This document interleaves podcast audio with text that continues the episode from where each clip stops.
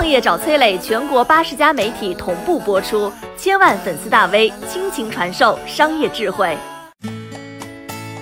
为什么商家能够收割一代代的中国家长？这背后有着什么商业秘密？他们是商家眼里最好割的，他们是被商家收割了整整三十年的群体，他们甚至抛弃理性，反复买单。他们的名字叫做中国家长。商家能够反复收割他们的秘密是什么呢？镰刀一。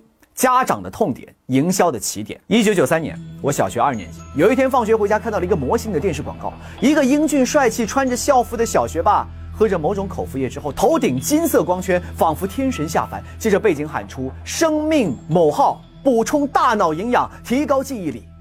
这个广告我至今印象深刻。在二十七年之后的今天，再回过头来看，会倍感现实魔幻主义。但是当时却打中了无数父母真实的焦虑。因为绝大多数的中国家长无法辅导孩子的初高中课业，孩子考不好自己解决不了，家教请不起，教育机构当时也没有，于是寄希望于花钱买口服液解决问题。如果一瓶口服液就能够增加孩子的脑力，当然买它。如今这个小瓶子依然在卖，看看主要成分配料，细思极恐啊！妥妥的八宝粥配料加纯净水，居然都能在家长面前卖出高价。镰刀二。孩子的未来，营销的鬼才。时间走到了一九九七年，有一位老师刚刚告别讲台，准备创业。他偶然之间见到了一张图纸，线条清晰明朗，却画出了黄金万两。一个构造简单的矫正带就能够解决驼背的问题。这位老师立刻拍出五千块现金，买断了图纸专利，火速创立贝贝家。没错，这位老师就是营销鬼才杜国营。他直接在电视上祭出了杀手锏。孩子如果姿势不正，将会导致驼背、脊柱弯曲；孩子长不高，还会影响视力，最后导致的是孩子失去远大的前程。这荒谬的逻辑经不起任何推敲。可是，一旦说到孩子的未来，家长就会特别的担心。他们完全不求证这件铠甲式背心是否真的有用，就要求孩子除了洗澡睡觉都要穿着。一九九八年，贝贝佳年销售额四点五亿，但巅峰上的贝贝佳。德不配位，有关部门很快收到了众多家长的举报，自己的孩子长期使用贝贝佳，导致腰椎严重变形。当贝贝佳上了新闻，面对社会质疑，他们的回应是我们不是医疗器械，我们生产报批的类目是服装，一时激起千层浪，客户退货，经销商退款，杜国营此时负债千万，但是教师出身的他知道，孩子的未来永远是家长的期待。只要再次抓住一把新的镰刀，那么东山再起只是一瞬间。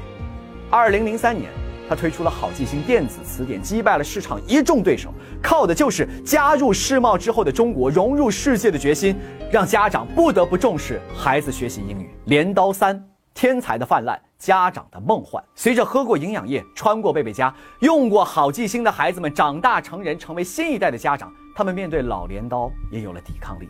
但是家长成长的速度依然敌不过商家磨刀的力度。媒体上、报刊上泛滥的神童传说，让努力了二十年也没有改变自己人生的八零后家长开始幻想一步到位，于是就有了鼓吹神童理论的新镰刀。孩子通过掌握量子波动速读就可以蒙眼识字、一目十行。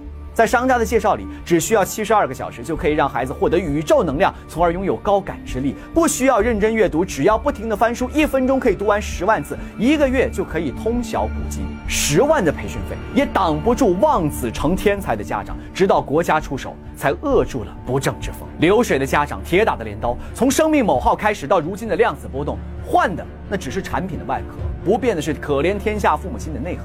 八零后的父母，六零后这一代人从小挨过饿，体会过营养不足、长不高的苦。当生命某号鼓吹自己不但能补身体，更能补充大脑营养的时候，家长们会不遗余力地掏钱填补。他们还是物质缺乏的一代，没有用过贝贝佳，没有见过电子词典，只要看起来对孩子有用，那就买它。到了今天，零零后、一零后这一代的家长，恰好是八零年代出生，早已是吃饱穿暖。他们缺失的是什么？看得到的不缺，缺的正是看不到的思维和技能。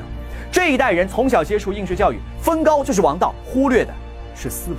名牌大学毕业可能只是做题机器，步入社会处处受阻，进步困难。所以在今天，儿童情商课、少儿编程课，还有荒谬的量子波动这些个课外辅导大行其道，打中的恰恰是八零后的童年缺失和遗憾。童年时代的缺失，终将成为成年之后被收割的无私。